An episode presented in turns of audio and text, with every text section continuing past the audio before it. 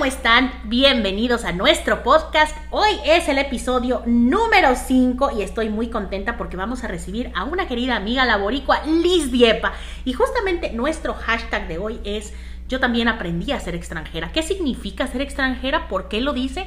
No se pierdan el episodio de hoy. Bienvenidos y arrancamos. Esto es Confesiones con Gisela Bumrar. Me parece muy curioso el hashtag de hoy porque todos, a pesar de mucha gente no haber salido de, digamos, de su país o de su ciudad, todos en algún momento nos hemos sentido extranjeros. ¿Qué significa? Un amigo siempre le preguntan y dice, le preguntan de dónde es y dice, yo soy extranjero porque vengo de extranjera. Y me parece muy curiosa su respuesta, tomando en cuenta que al final del día todos somos extraños en alguna parte. Cuando nos cambian de escuela, a mí me cambiaron de escuela dos veces y sí, fue, fui la extranjera, la extranjera de, de, ciudad, la extranjera de país, la extranjera de la escuela privada, la, de la escuela pública. ¿Qué pasa en el caso de nosotros los actores que vamos de un lado a otro? Me quedaba pensando justamente de el primer capítulo de nuestro podcast slash en vivos y hablábamos con Carlos Adrián de que su mayor, digamos, su mayor tema cuando él vino de Puerto Rico era que su acento en inglés no era perfecto para el americano y le hacían burla. Y decíamos, siendo puertorriqueño, siendo americano al final del día, también sabe él lo que es ser extranjero. Entonces, bueno, pues nada, vamos a darle, vamos a darle pie, paso a nuestra querida invitada del día de hoy, Liz Diepa. Ya lo saben, están activos los baches para quien quiera mandar baches. Todo lo que se está recaudando de baches, yo lo estoy donando para las eh, víctimas del el Champlain Towers, de toda la gente que está ahí eh, tristemente pasando por esta situación. Así que cuando quieran, tiren los baches y todo ese dinerito va a ir para esa gente. Milis, bienvenida, ¿cómo estás? Mi amor, estoy, estoy agradecida. Estoy, me siento linda, mi hermana me maquilló. Me encanta, te peinó, te maquilló, te puso te puso aretes, lo cual para ustedes son pantallas, cosa que nunca voy a terminar de entender, porque para mí una pantalla es una pantalla de televisión, pero justamente ahí están las diferencias. Y ahí empieza el, yo también aprendí a ser extranjera, porque en el caso tuyo, como de muchos actores internacionales que trabajan en televisión hispana en los Estados Unidos, han tenido que aprender no nada más a salir de sus países y a buscar como nuevas oportunidades, sino incluso aprender a cambiar su castellano, su español, aprender a, ser extranjeros. Así es. Me causa mucha curiosidad. Carlitos Adián es mi amigo. Carlos Adián y yo estudiamos en la misma escuela en Puerto Rico, en high school. Yo entré a esa escuela eh, justo en middle school y estuve los seis años. Él era dos años menor que yo pero coincidimos y en clase de, me acuerdo en, en, el club de baile y teatro, ahí evidentemente veías a Carlitos Sadian y a Siepa. ¿Por qué no? y lo amo, lo adoro, Carlitos, te amo. Eh, realmente me causa mucha curiosidad, ¿verdad? Que hables de, de él y de lo que él te confesó ese día, porque a mí me pasó, yo antes de irme a México me fui a New York y fui a una escuela de teatro musical llamada Circle in the Square Theater School y yo me sentía, o sea, yo había dado un paso inmenso, tenía apenas 19 años y ya todo era nuevo, ¿no? Y ir a New York y vivir en New York y todo. Y me pasó, me pasó que en la misma escuela eh, sentí el, digamos, el, porque yo siempre digo cuando, cuando la gente hace pues, racismo, bullying y todo ese tipo de odio a, es odio a lo diferente. Entonces, es desconocimiento al final del día, es es tener miedo, a veces ni creo que ni siquiera creo que sea odio, yo creo que a veces es el, el, mismo miedo a que, a que algo diferente pase en tu vida y no saber cómo asumirlo. Exacto. Entonces en mi salón, hace cuenta que éramos como 20 estudiantes y las únicas extranjeras, porque yo era americana, pero yo era extranjera, éramos yo y una turca. No sabes lo feo que nos fue, lo mucho que lloramos las dos por sentir que no nos entendían, o sea, tengo una historia es un poquito, ¿verdad? Fuerte, pero, pero la cuento porque aquí estamos en confesiones. Eh, estoy en mi clase de canto y hay un pianista, hay que darle la música para que el pianista la lea y te toque tu canción. Y yo te juro, Gisela, que yo nada más me le acerqué lo suficiente como para poner mis papeles en su piano y la profesora me dijo, no vuelvas a acercártele así a un pianista. En inglés, evidentemente. Y yo, ¿qué? O sea, me agarró así desprevenida y no sé qué. Yo me salí del salón, evidentemente yo no pude aguantar las lágrimas, me salí del salón y salió una compañera de clase que hasta el sol de hoy es una de mis mejores amigas ella nació en New Jersey, pero su papá es italiano. Y salió y me dijo, Liz, te entiendo porque esta sangre italiana, esta sangre latina de nosotros nos hace acercarnos mucho a los demás, pero ellos no están acostumbrados a esto, tienes que tener como más distancia, categoría, ¿verdad? Yo llegaba en la mañana al salón y yo quería darle un beso a todo el mundo, porque así somos en Puerto Rico, así somos en México, uno llega y da beso y abrazo. Y la gente me miraba así como, ¿por qué tú me estás besando?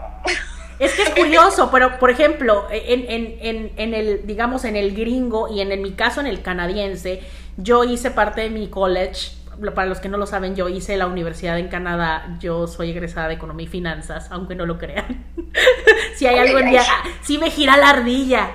Este, y me pasó muy curioso, a pesar de que Canadá es un país muy incluyente, que siempre ha tenido como abiertas las puertas a la diversidad.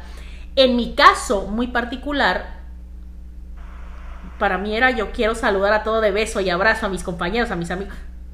No, no, no, es una distancia y además creo que el canadiense, particularmente el, canadiense francés, el quebequense, es como mucho más distante incluso que el americano. El americano se adecua a ti, de pronto es como que, oh, sí, abrazo, ah, bueno, eh, abrazo.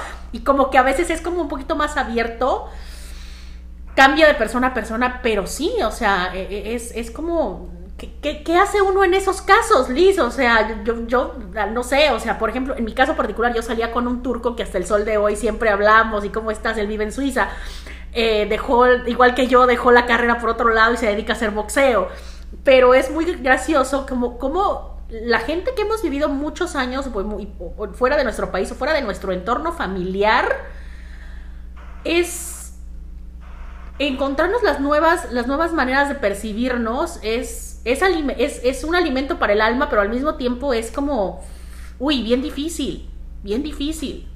Al principio, o sea, ya con el tiempo que uno aprende, yo me considero nómada, ¿no? Y, y ser nómada viene con eso, con aceptar las diferencias en los demás y saber uno integrarse sin dejar de ser uno, porque ahí es que voy con lo de que aprendí a ser extranjera. O sea, al principio me chocó eso en, en, en Nueva York el hecho de que yo hablaba inglés, pero no es mi primer idioma, habían días en que me bloqueaba y no podía hablar más inglés porque ya me cansé. Ya mi ardilla dijo, ya bye, no vas a escuchar más inglés. Y literal, yo estaba en el salón y no entendía nada, sabiendo inglés. Entonces son cosas que son como piedras que uno se va encontrando, ¿no? Luego de ahí me voy a México y quieras o no que hablamos español, primero, aprende el acento neutro. Luego, son culturas muy diferentes, o sea, de momento el puertorriqueño puede ser muy loud, ¿no? Muy, ¡ah! muy tropical, muy, muy caliente, sangre caliente, caribeño.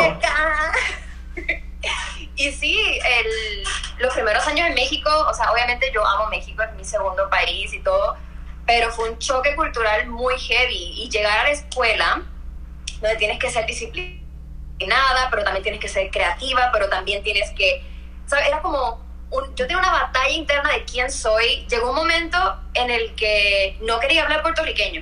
Yo dije, no voy a hablar puertorriqueño porque, por ejemplo, en el taxi, si me montaba en el taxi y hablaba puertorriqueño... Montaba, palabra que no usamos tampoco. Me subí al taxi.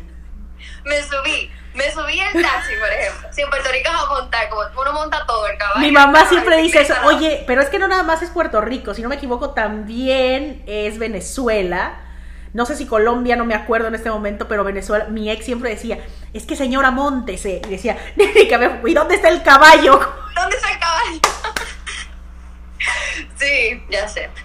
Pero por ejemplo, ahí o, de momento, en, aunque no estuviera en clase, aunque no estuviera haciendo un, un, papel, no estuviera como ensayando nada, quería hablar como, como que quería dejar de ser puertorriqueña para encajar.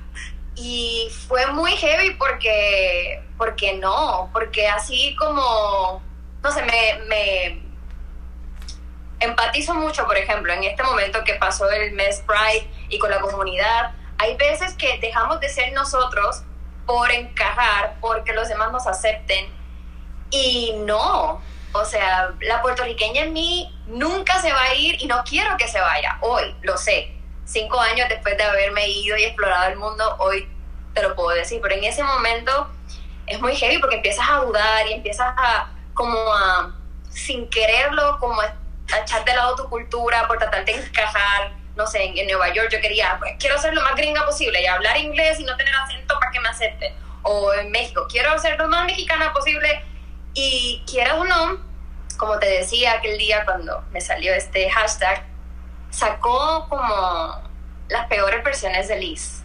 Como que sí, era enojona y, y, no me estaba disfrutando los procesos y, y no sé, como que siempre andaba con rabia, ¿sabes? Con esa rabia de no soy de aquí ni de allá y en parte te hace sentir sola, porque es como, si no soy 100% mexicana, si no soy 100% puertorriqueña, ah, porque venía a Puerto Rico y me preguntaban si era mexicana, y yo no, bueno. Y entonces ese, he, hablado con muchas personas que, que, nos pasa eso, sobre todo cuando tenemos que cambiar de acento en el mismo español, y, y es eso, es decir, no soy 100% ya de mi país, ni soy 100% del otro, y de momento no se siente en un limbo, es muy feo, de verdad, es como sentirse solo. Es que, no, no, sé, yo tengo la impresión de que una vez también uno se aventura por sus sueños a otro lado, a un... A vivir solo por primera vez. Yo creo que particularmente las mujeres tenemos eso. A lo mejor los, los hombres están más acostumbrados a que por cultura ellos se pueden ir y no pasa nada, pero la mujer que está sola, que quién la va a cuidar, que quién la va a proteger, y entonces uno se va creando un personaje para sobrevivir, un personaje para que lo tomen en serio, a lo mejor un personaje para que te para que te acepten. El personaje de Liz era, era cuál? Era ocultar a Liz y presentarles a la gringa o presentarles a la mexicana y entonces cuando se te salía el mexicano en Puerto Rico ya era un conflicto de interés porque no sabías quién eres. ¿Cómo se resuelve ese conflicto? ¿Cómo, ¿Cómo uno cambia de switch y decir, ok, yo soy mexicana, en mi caso, viviendo en Canadá, teniendo esta experiencia, no mexicana, viviendo en Los Ángeles, teniendo esa experiencia, con mi acento, con mi... ¿Cómo se hace eso? ¿Cómo, cómo Liz resuelve todo este conflicto de ir para acá, para allá y, ser, de, ser, ser de todos lados? Ser de extranjia. Ser de extranjia, me gusta mucho esa frase.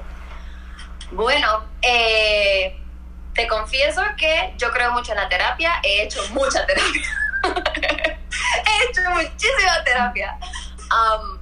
hablarlo, y yo, yo confío plenamente en en nunca guardarte las emociones, sacarlas, sean buenas o malas, obviamente en un lugar seguro, tampoco es como que vas a hacerle daño a otra persona, pero en un lugar seguro, en un ambiente controlado, como dice la ciencia, eh, sacar las emociones, decirlo, a mí me funcionó mucho, o sea, porque obviamente yo no quería preocupar a mi mamá, o no le decía nada a mi mamá, eh, mis amigos no lo entendían porque nadie estaba pasando por la misma situación que yo, entonces a veces me callé muchas cosas y y hablarlo me funcionó muchísimo. Y entender, como dices, que soy de aquí, soy de allá, de agullá, y todo eso me hace ser la persona que soy.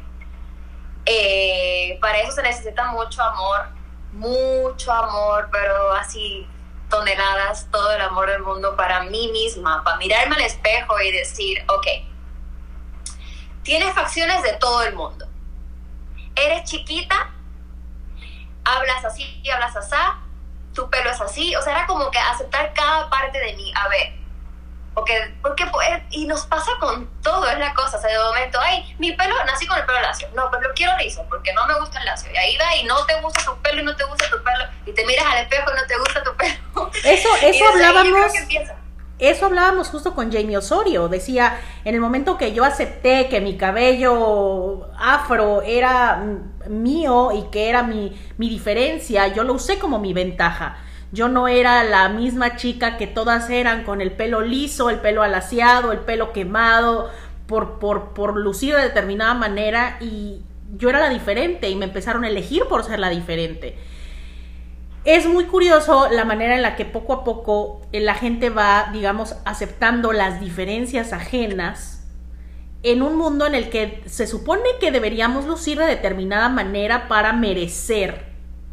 En el caso de Liz, que parece, que puede parecer mexicana, que puede parecer turca, que puede parecer este boricua puertorriqueña, que puede parecer de, dominicana, que puede parecer de todas partes, ¿cómo has usado tus diferencias a tu favor?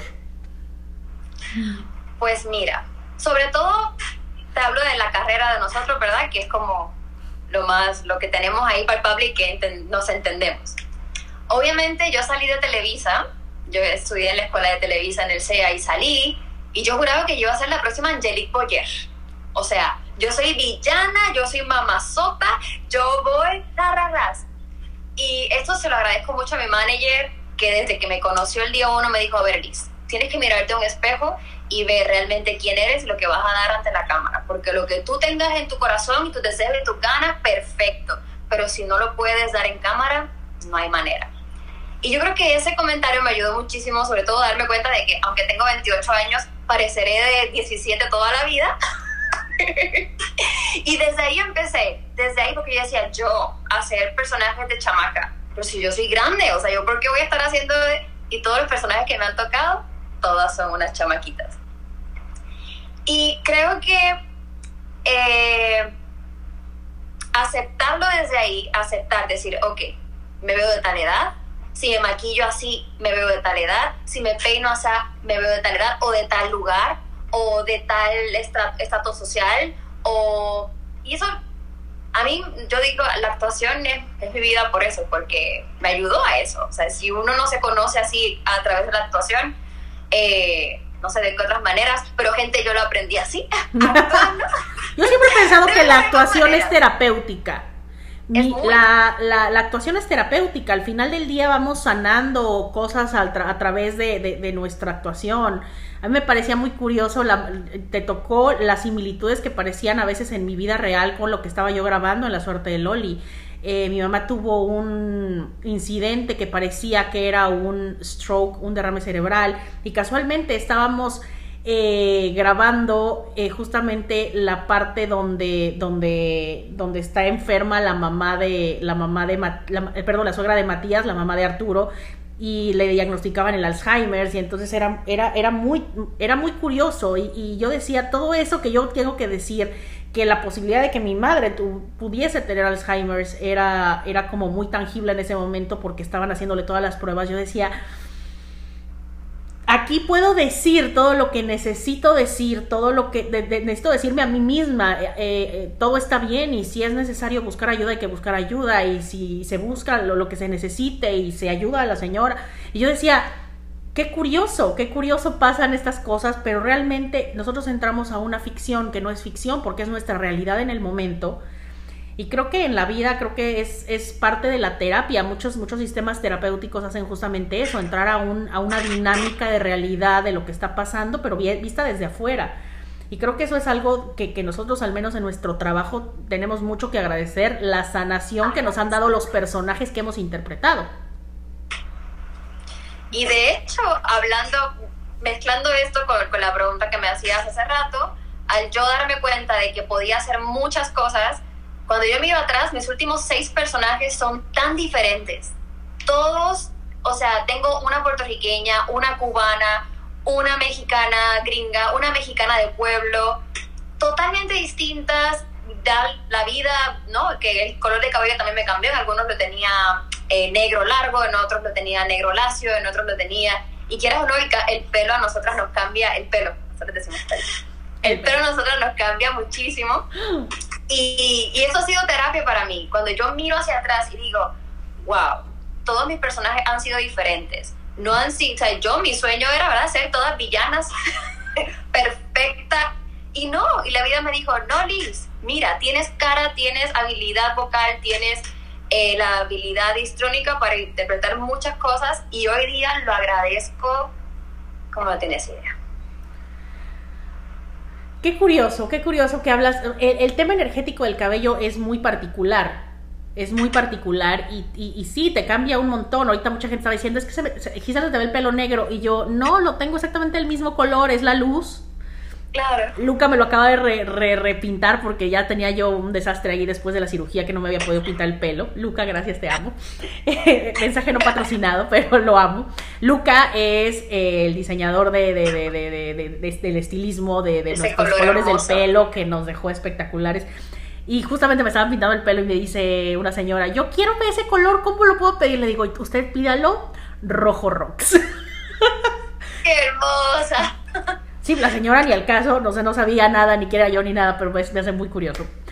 Hablando del pelo, yo les comparto que cuando yo hice Sinceros y hay paraíso, mi papá acababa de morir. Y para mí, es, es hablando de terapia y de eso, yo fue la primera vez que yo trabajaba en Colombia. A mí me llevan a trabajar a Colombia justamente 10 días después de la muerte de mi papá, que yo no había tenido ni tiempo como de procesar muchas cosas.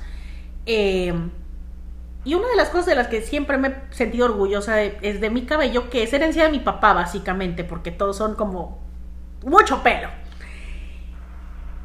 Cuando yo veo el personaje, leo el personaje, demás, dije, este es el momento. Me, me medio rapé, y fue una liberación muy tremenda, muy tremenda. El cabello te da una fuerza muy específica.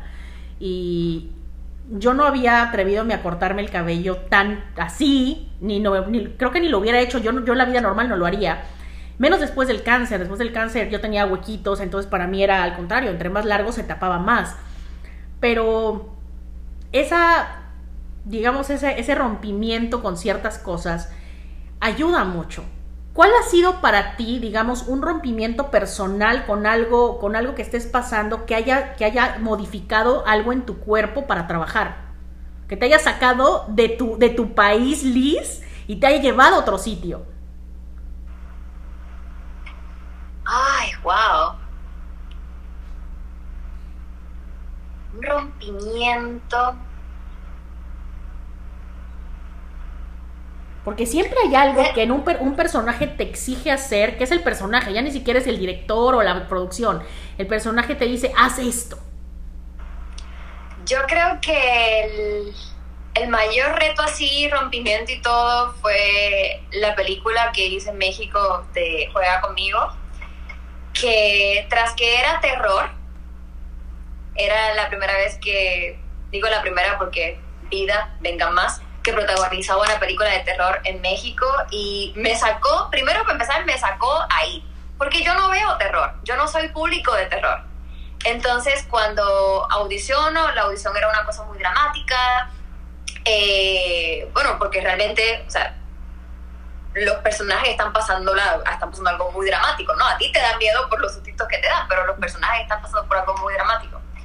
Entonces, ese personaje en todo, esa producción completa, en todos los sentidos, me sacó así como. Tuve que aprender, a, porque, bueno, es muy fácil con clases y todo a conseguir un acento neutro, de momento hacer el de fresita, porque es el más que escuchas en la Ciudad de México y todo, pero ese personaje era de pueblo. Entonces, es conseguir la energía de Sophie, que es una energía, una persona que no ha ido nunca a la ciudad, que no ha vivido, que no ha visto el rush, que toda su vida ha sido muy calmada, muy de pueblo. yo siempre digo que yo tuve que bajarle como 10 niveles a mi energía, así de bajar la forma en la que caminaba es muy diferente, la forma en la que miras, todo, todo, todo ese personaje a mí me movió el piso, así completamente. Y era la primera vez también que actuaba con mi cabello negro y verme con cabello negro en la pantalla también fue así como, yo nunca había tenido el cabello negro, mi cabello es de este colorcito así como castañito. Y sí, creo que ese personaje me sacó. Yo era extranjera todos los días de ese mes mientras lo grabábamos. Yeah. Creo que, creo que, yo creo que eh, una de las bendiciones más grandes eh, que yo he tenido, debo decir, ha sido conocer a Liz. Liz es una compañera que no nada más es una persona buena, es una persona muy talentosa, sino que además tiene esa sensibilidad para ir, digamos, más allá de las cosas. O sea, así como la ven de chiquita, que ya no está tan chiquita lo que decíamos, eh, tiene ese, digamos, esa sabiduría de, que, de, que, ya ha pasado, ya, ya, hemos, ya hemos vivido un poco, pero esa cara de niña. ¿Qué es lo más contradictorio de eso? Porque, porque por ejemplo, me imagino que también debe ser extraño verte tú físicamente que no pasa un día por ti, que puedes pasar todavía por una chica de 16, 17 años y wow, eh, en la cabeza y en el corazón, e incluso en las relaciones personales es totalmente distinto. Has tocado un punto, Gisela. um, sí, eh, aceptar eso fue un reto también, porque quieras o no, tengo 28, pon tú las parejas que, que conectan conmigo son personas de 30 o más mi última relación fue con una persona de 10 años más que yo. O sea, yo tenía 26 cuando él tenía 36. Y parecía tu papá. Y quieras o no, él ya era papá de una niña. Entonces, ya él tenía la edad, ya él tenía físicamente la edad. Entonces, sí también, eh, eso para mí, por ejemplo, te doy un, un, un ejemplo de algo muy concreto. El sentir, por ejemplo, que mi gusto no era lo suficientemente femenino, ¿no? Lo suficientemente grande como para ser mujer. Y el pensar en voy a hacer las chichis por eso, ¿sabes? Que no es una. Yo no, no es que estoy en contra de las operaciones, te las quieres hacer, te las haces, pero la razón tiene que ser como que venga del corazón y desde el amor y no desde odio mi cuerpo, por eso me lo voy a cambiar, ¿sabes? Es como yo creo fielmente en eso. Entonces sí hubo un momento en el que me vi pensando en eso, me vi en en operarme porque odiaba el verme tan chamaca y dices, no, no se vale, no se vale porque es lo que me está dando trabajo mm, y los personajes que me ha dado eran los personajes que eligen, son todos los personajes que, me, que estuvieron, pasaron por mí, fueron porque me eligieron y yo tenía que aprender algo de ellos. Eso es en la, en la, carrera, en la carrera, ¿no? Y en, en lo personal, sí, el no sentir que eres suficientemente mujer es heavy es muy heavy lo que te puede hacer en la cabeza y, y sí, también tuve que sanar eso. ¿Qué pasa, ¿qué pasa cuando tú, bueno, tú, tú, tienes que tener una comunicación clarísima con tu manager, en este caso nosotros como actrices es como eh, mercado, mercado hispano, creo que el manager en general, no voy a decir fulano, mengano, sutano, pero creo que en general piensan que nosotros trabajamos para ellos. Sin embargo, en mercado americano, el manager es el que trabaja para nosotros. O sea, nosotros somos el cliente del manager. ¿Cómo tu manager, si has pasado por uno o varios, cómo te ha apoyado en ese punto? Porque al final del día a ti te llega, al manager le llega una solicitud de casting de una chica de 25 a 30 y, manda, y pueden mandar tu casting muy maquillada, muy arreglada, pero no lo vas a hacer porque no das. O sea, porque pareces una niña de 19 queriendo parecer de 28. Literal. ¿Cómo manejas eso? ¿Siempre fue pues esa comunicación bien y todo? Sí, como te dije, o sea, y lo agradezco y lo digo a los cuatro vientos, eso no sea, lo del César, al César lo del César, y mi manager, te digo, eh, mi manager de Latinoamérica, él fue, o sea, de su boca salió decirme, Liz, te ves chiquita. Yo te voy a vender como eso, como una teenager, como voy a buscar que todos los papeles sean enfocados en eso. Eh, él lo tuvo muy claro desde el principio. Él me vio y supo decir, tú sirves para esto, esto y esto, mija. O sea, obviamente, no quiero que tampoco suene como a un encasillamiento que es lo que también le tememos mucho a los actores de que nos encasillen en un tipo de personaje. Porque una teenager puede ser mil cosas y yo lo he descubierto con todos mis personajes, o sea, una chamaca puede ser, he sido madre, he sido pueblerina, he sido, eh, ¿cómo le dicen? Anfresita, con en la suerte de Loli Carol, malcriada, o sea, he sido muchas cosas. Eh, yo sé y confío en que obviamente tampoco es que tengo la fuente de la juventud aquí en mi casa, habrá un momento en la vida en el que creceré. Si la tienes, por favor, yo quiero ir. no, yo sé y estoy muy consciente de que va a haber un día en el que se me empiecen a ver las patillas de gallo. Existe el Botox, mamacita, para eso existe el Botox. no, no, quieras o no, la mirada cambia porque la energía de uno cambia, ¿no? Con, con con la, experiencia de vida, no digamos los años, con la experiencia de vida, la energía va cambiando, la mirada va cambiando, la voz, cómo, cómo te mueves efectivamente. Entonces yo sé que, que va a suceder, voy a tener mis personajes adultos, digamos, pero he aprendido a disfrutar este momento. Si esto es lo que la vida me está dando en este momento, eso es muy importante que he aprendido. Si esto es lo que la vida me está dando en este momento, me disfruto esto y lo agradezco. Claro, hay que es como en la, feria, hay que disfrutarse el ride del momento porque ahorita estamos subidos en la rueda de la fortuna, mañana Dios sabe dónde estaremos subidos. Así es. Oye, ¿y tus papás tienen la, misma, o sea, tu, genética es de ser jovencita, tus papás y tú, o sea, son así, son tragaños? Mi mamá sí, fíjate, mi mamá este fin de semana, mi santa madre cumple 50 años y no los aparenta para nada. yo creo que de ahí agarré mi. O sea, tu, tu papá luce como a saltacunas. No, mi papá es que no es tan grande, tan más grande que ella. Mi papá tiene 52. Y sí, él se ve un poquito más. La vida le ha dado un poquito más fuerte. Papá, te amo, te ves guapo igual. Pero sí, mi mamá, mi mamá se ve muy joven.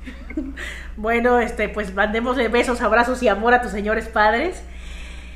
Liz. Yo también, de hecho, quiero mandarle un besote a tu madre, Santa Madre, que la conocí en Miami. Qué ser humano tan hermoso y qué relación tan hermosa tienes tú con ella. Está loca como una cabra, lo cual me hace inmensamente feliz. Este, ella, yo creo que en su juventud le, encantara, le encantaba este medio, después ahora yo no le, no le, interesa absolutamente nada, gracias a Dios mi mamá fue de esas señoras que aunque me llevaba de niña nunca fue la señora obsesiva, pero es muy chistosa, la verdad es que sí, mi mamá, mi mamá tiene, tiene sus, sus momentos estrella de, de, locura medieval y me da mucha risa, mi mamá es muy chistosa. La amo. Yo me acuerdo que la conocí y rápido me empezó a contar que ella eh, corría con una moto y era súper rebelde, iba por ahí en su moto y yo, señora, te acabo de conocer y ya contando.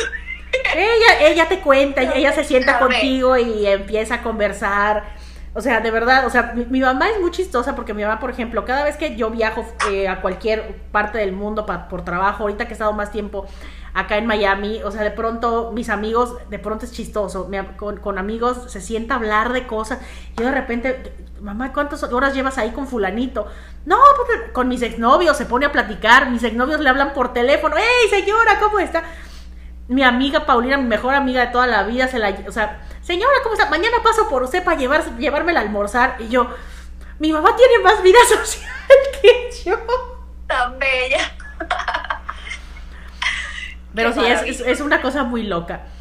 Liz, mucha gente nos está preguntando aquí por el chat y justamente acá por el teléfono, ¿qué pasó en 100 días para enamorarnos? ¿Cómo que qué pasó? o sea, me están preguntando, ¿qué pasó con tu personaje en 100 días? o sea, mucha gente pues se pregunta del personaje. A ver, ¿qué, fue esa experiencia para ti y qué sabor de boca te dejó? 100 días fue todo. Imagínate que en medio de las filmaciones llega la pandemia. So, a ese nivel de caótico fue todo. Eh, cuando siempre cuento esta anécdota porque me parece muy cómica y es que yo audicioné en 100 días para tres personajes y cuando me dicen que me eligieron, no me dicen cuál, yo suponiendo, suponiendo, yo creo que este, creo que fue como que el más que conecté. Cuando llego allí, Gisela, no es ninguno de esos tres, es otro, totalmente diferente, que ni al caso. Entonces, fue un poco como, como que no me dio tiempo muy bien a, porque llegué, me dijeron, es este, eres así, ve a vestuario, te van a hacer la prueba de imagen, y fue todo como que no me dio tiempo como a reaccionar de verdad. Y mi personaje en 100 días fue muy heavy porque soy de la comunidad LGTBQ y me enamoro de una chica trans, bueno, chico, trans. Entonces, soy queer y, y, ya había tenido experiencias donde tenía personajes que eran lesbianas, pero este era como otro nivel, o sea, porque es, es una apertura en el amor, un entendimiento del amor más allá, ¿no? Es, no importa quién eres, quién fuiste, ni siquiera cómo te ves, te amo por quién eres. Entonces, en el proceso, yo hacía Natania, que era el nombre del personaje, fue así como, ¿dónde estoy metida?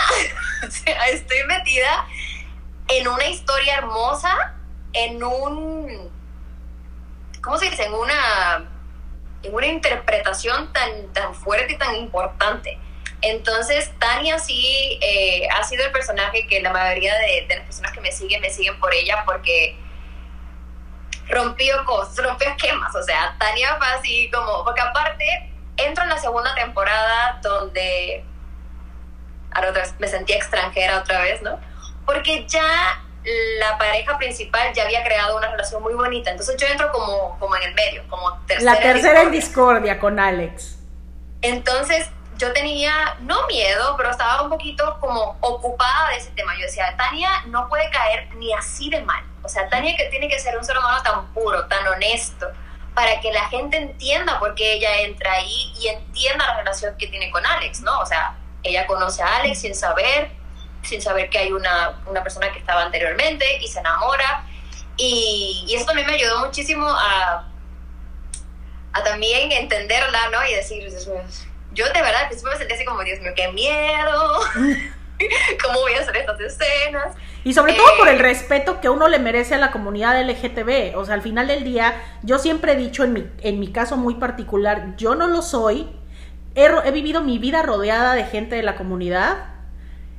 Y al final del día yo no sé lo que es sentirse diferente por tener una sexualidad, digamos, distinta a la mayoría pero sí sé lo que se siente ser diferente. Entonces, por ese lado yo me identifico muchísimo con la comunidad, porque creo que cada uno de ellos y ellas se han sentido en algún momento, oh, yo soy diferente al resto del mundo, solo porque la mayoría es heterosexual.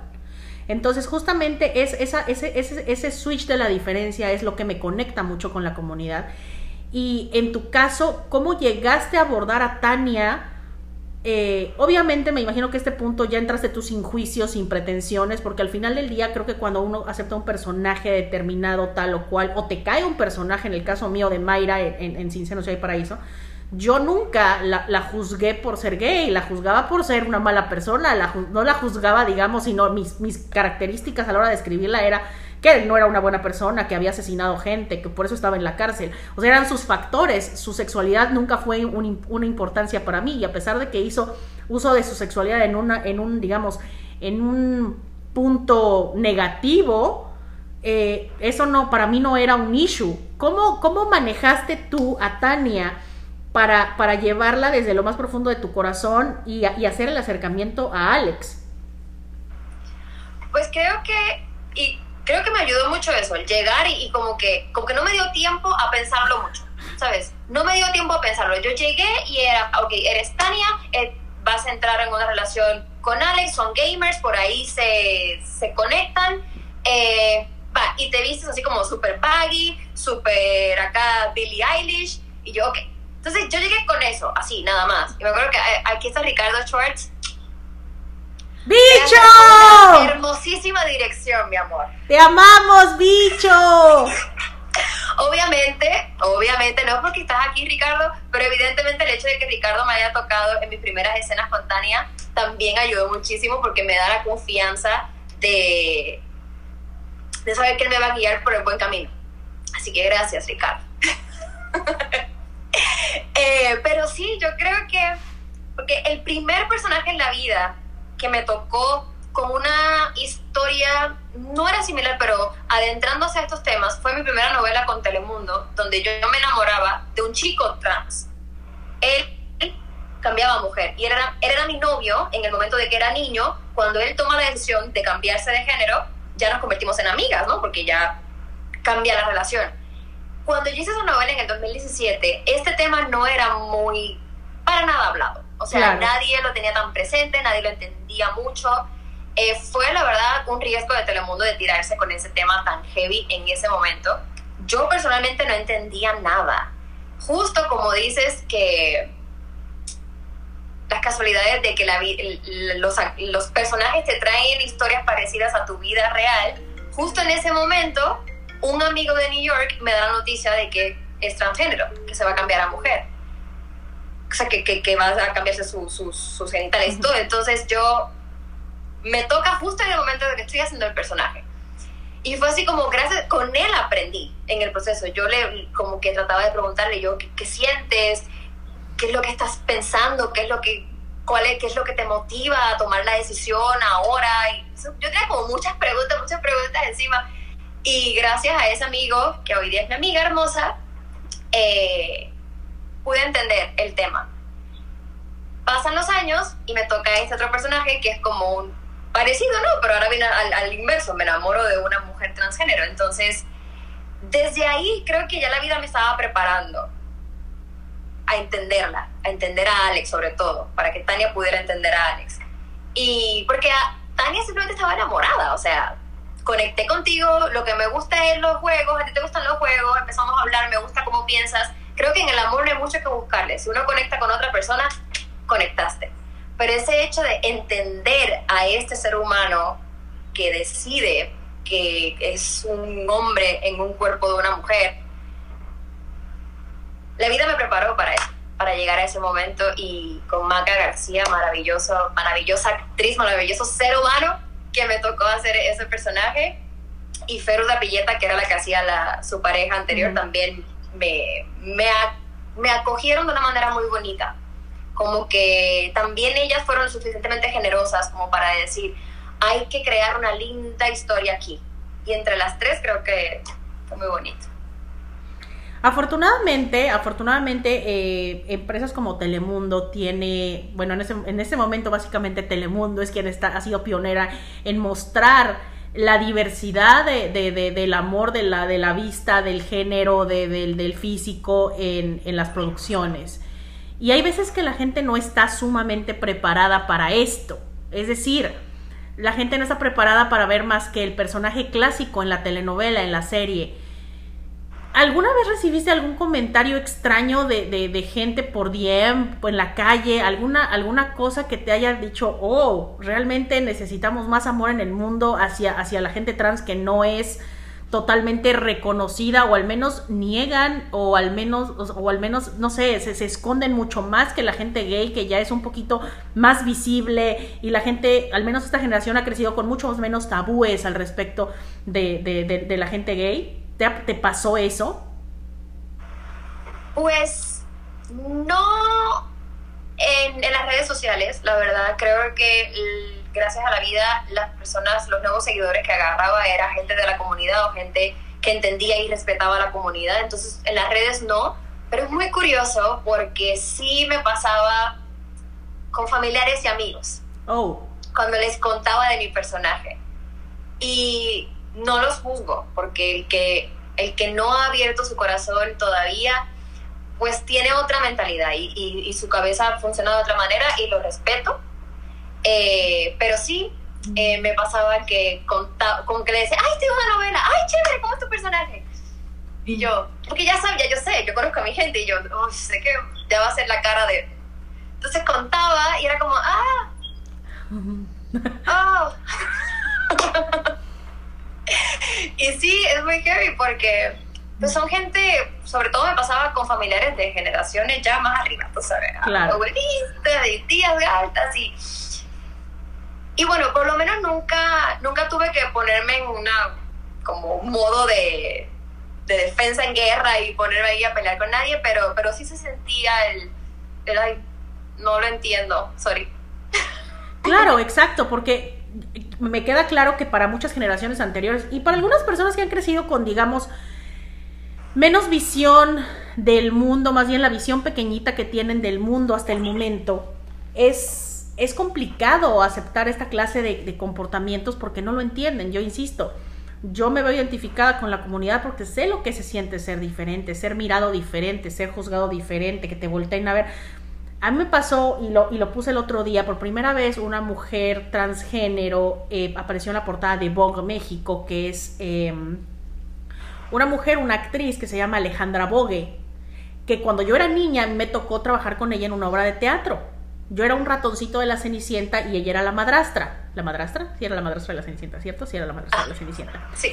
Y era muy curioso, era muy curioso porque para mí solo era una señora tosca y medio fea y se lo decía a mi mamá, es que ella es un poco tosca y medio fea. Me decía mi mamá, deja a la señora en paz. La gente es diferente, toda la gente es diferente. Pero mi mamá siempre dijo, deja a la señora en paz. Cuando mi mamá claramente sabía que era una mujer transgénero. Y al final del día, creo que las pequeñas lecciones que me dio mi madre, a pesar de no ser tan open mind en muchas cosas, eh, es el respeto. Lo que no entiendo, lo respeto. Y creo que es una de las grandes lecciones de, de, de, mi madre en particular, que es, pues si no sé, mejor me callo. Si no tengo nada bueno que decir, mejor me callo. Y para mí hasta el sol de hoy, para mí por mucho mucho tiempo Alejandra Bogué era una señora, no era una no era una mujer transgénero. Entonces, para mí creo que esa es una de las grandes cosas que deberíamos aprender todos que si para, si, si para ti es bueno que digan la señora Liz Diepa es la señora Liz Diepa, si es el señor Liz Diepa está bien, si es le señoré, eso sí no lo entiendo, pero bueno, lo entenderé en algún momento. Lo de los adjetivos, perdón, no lo entiendo todavía, sería bueno que alguien me, me, me explicara, pero que al final del día eh, lo importante es tratarnos con amor y respeto.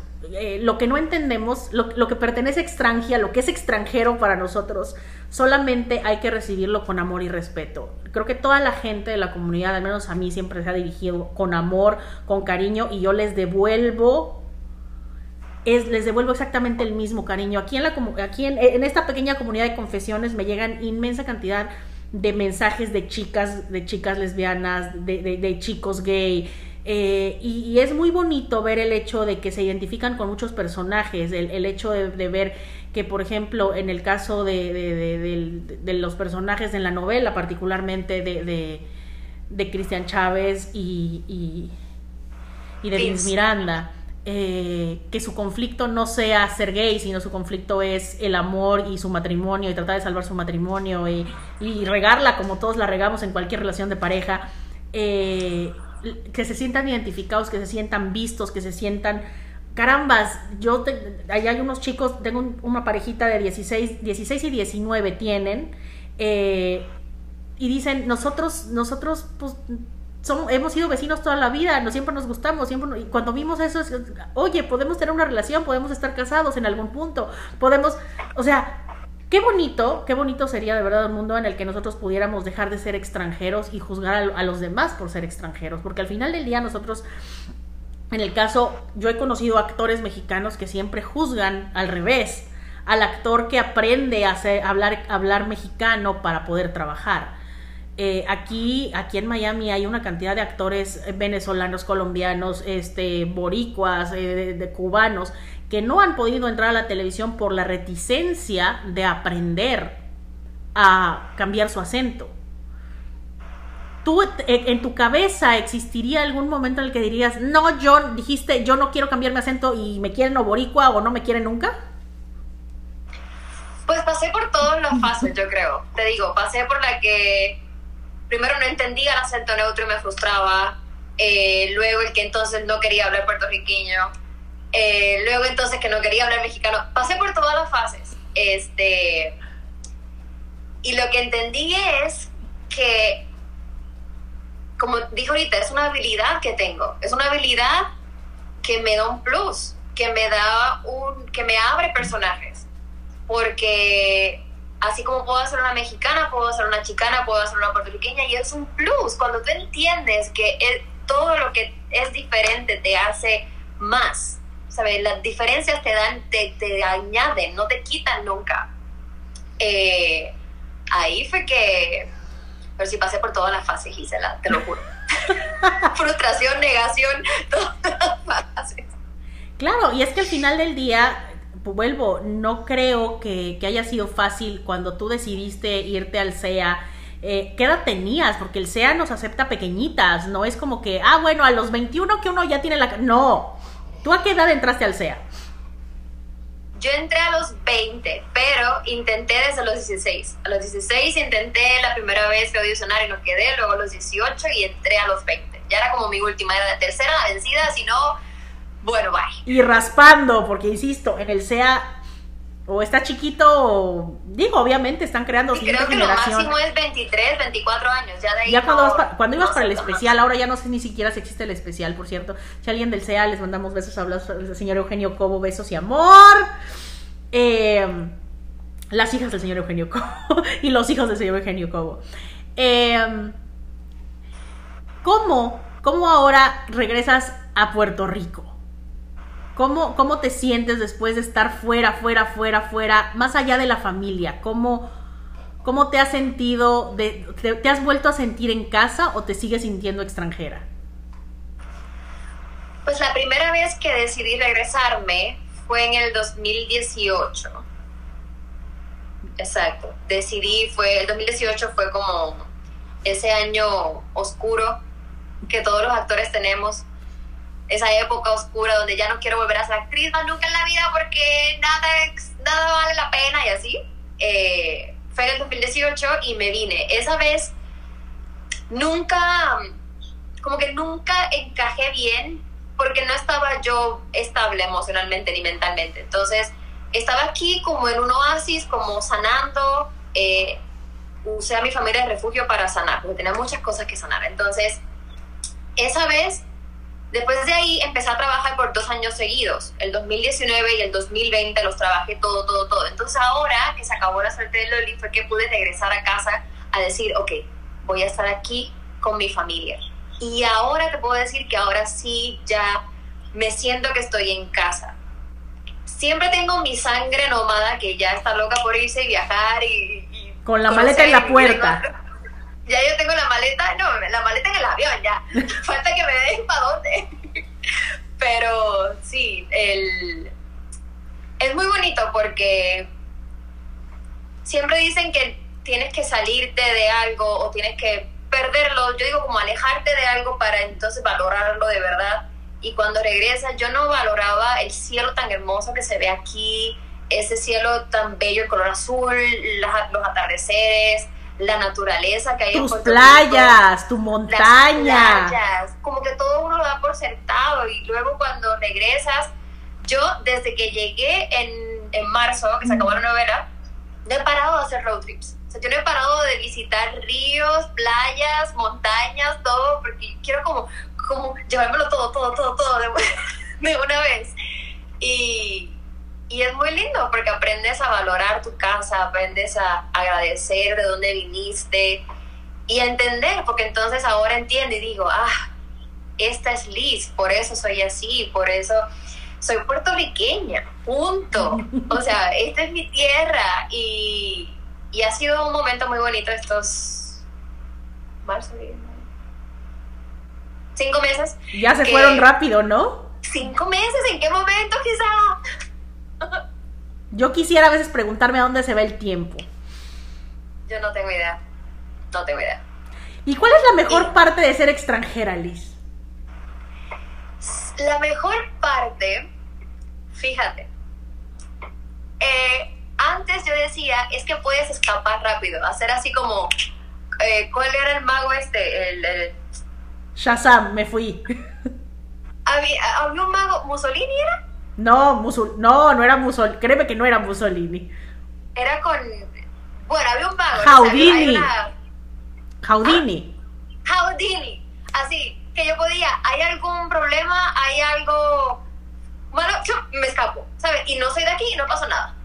Como muchas veces con el amor, por ejemplo. Como de, ay, me rompieron el corazón. Pues decía, me escapo, me voy y ya. Y como no soy de ahí, me puedo ir y no regresar y nunca más lo veo y, y ya como que agarré eso también, de decir, es, el ser extranjero lo agarraba como un escape, como, ah, me puedo escapar en cualquier momento y no pasó nada.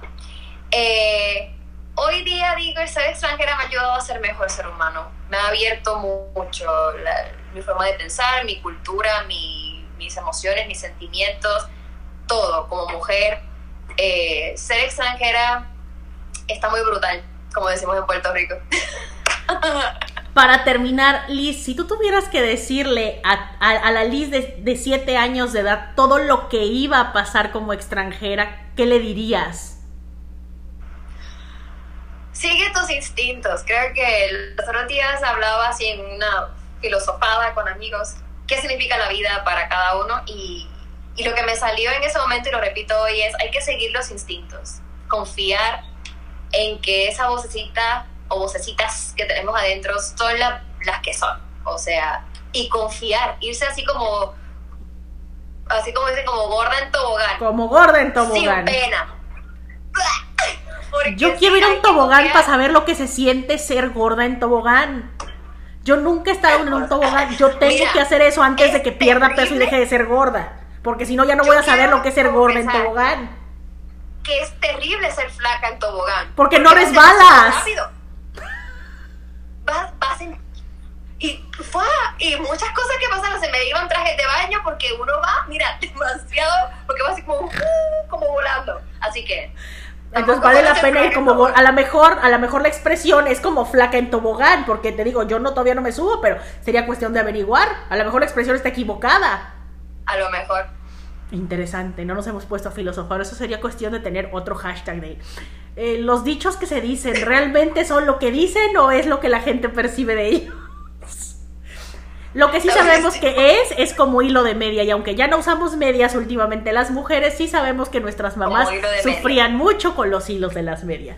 Mi querida Liz, ha sido un enorme privilegio tenerte esta noche en nuestras confesiones. Gracias por venir a confesarte con nosotros. Y como yo siempre digo, hay una razón en el mundo muy particular por la cual nos saca Dios de nuestro, de nuestro país, de nuestra zona de confort y nos lleva a otros lados. Así que gracias por compartir este momento de extranjerismo conmigo y ya lo sabes. Cada vez que alguien te pregunte de dónde eres y no y no y la respuesta sea confusa en tu cabeza, ya sabemos que somos de extranjera. De extranjera. Te adoro, mi amor. Gracias por estos momentos que, que agarras para hablar con, con tus amigos, con, con, gente que conoces. Eh, son hermosos, te lo agradezco del alma. Gracias, vida, porque te conocí y fuiste una amiga hermosa en Miami durante esos cinco meses. Eh, te quiero. Que, que la vida y Telemundo nos junte pronto. Amén. Amén. Mi gente, muchas gracias. Ya lo saben, nos vemos el próximo miércoles 8 de la noche, hora Miami, con unas nuevas confesiones.